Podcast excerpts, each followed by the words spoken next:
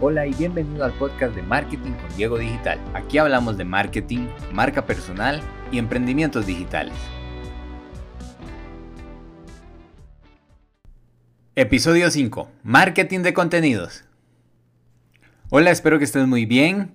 El día de hoy vamos a conversar sobre estrategias de marketing de contenidos algo que es esencial y que puede convertirse en el corazón de toda nuestra estrategia de marketing si tenemos una marca personal. En los primeros episodios del podcast yo les conversaba mucho sobre el tema de dar valor, pues precisamente con el marketing de contenidos es una de las mejores maneras que tenemos para darle a nuestros usuarios valor. Por medio de contenidos como videos, newsletter, posts en redes sociales, materiales descargables, podemos generar un vínculo con nuestro usuario que eventualmente lo convierta en nuestro cliente.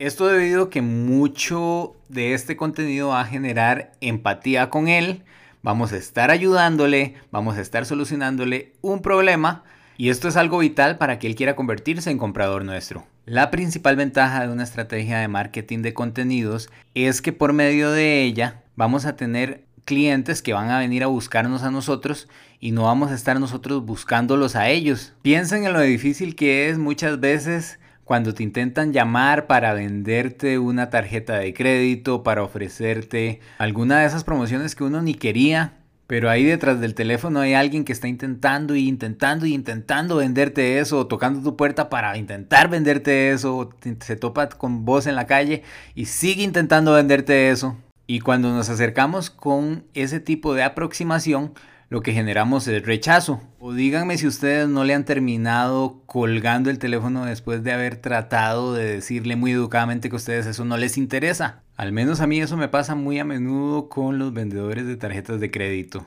En cambio, en una estrategia de marketing de contenidos donde yo he estado escribiendo, grabando videos o compartiendo información, para mi nicho de mercado, para mi cliente ideal, para ese perfil de persona que yo sé que podría comprar mi producto y que cuando lea esta información yo sé que le va a ser de mucha utilidad, la cosa cambia. Esto porque él ya va a estar interesado en mi producto cuando venga a preguntar por él. Además, de cierta manera ya habrá tenido la oportunidad de probar un poco de lo que obtendrá con él.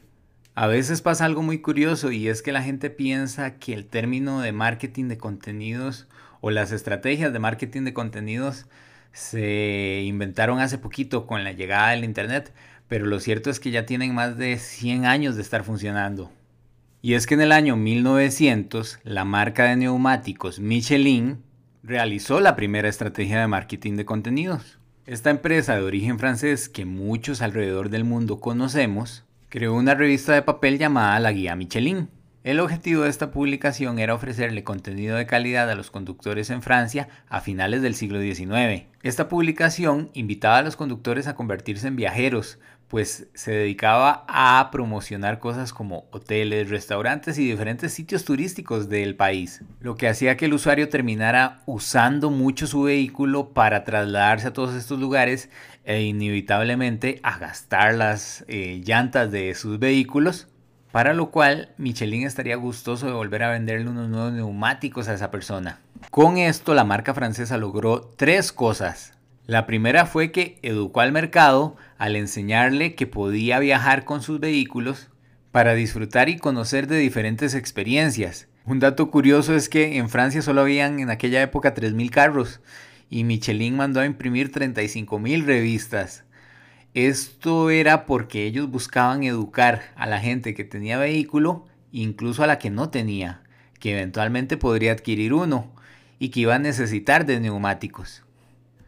La segunda es que Michelin terminó por establecerse como toda una autoridad en turismo. La guía se convirtió en todo un referente para las personas que viajaban, lo cual hizo que la marca francesa terminara por mejorar cada vez más su producto, contratando críticos que viajarían a los diferentes restaurantes para otorgarle... Eh, una calificación de estrellas a cada uno, a los hoteles, a los diferentes puntos turísticos, haciendo que esos viajeros posicionaran a Michelin como la marca líder en sus mentes. El tercer punto es que la guía Michelin es considerada uno de los ejemplos de marketing de contenidos más exitosos del mundo. haciendo que la marca se haya mantenido por más de un siglo, haciendo a la empresa social en tiempos en los que no existía Internet.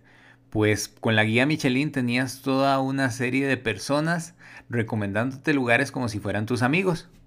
Incluso generaron una escala de calificaciones por medio de estrellas que permitía al usuario decidir o conocer qué tan bueno era el lugar al que se acercaban, antes de que existiera TrickAdvisor o Facebook. En resumen, una estrategia de contenido nos ayudará a conectar con nuestros clientes potenciales, nos facilitará crear relaciones a largo plazo y nos convertirá en un referente de nuestro sector.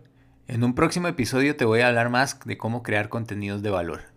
Muchas gracias por escucharme. Recuerda dejar tu retroalimentación por la plataforma de preferencia por la cual escuchas o por medio de Diego Digital slash podcast. Hasta luego, nos escuchamos en la próxima. Este fue el podcast de Marketing con Diego Digital.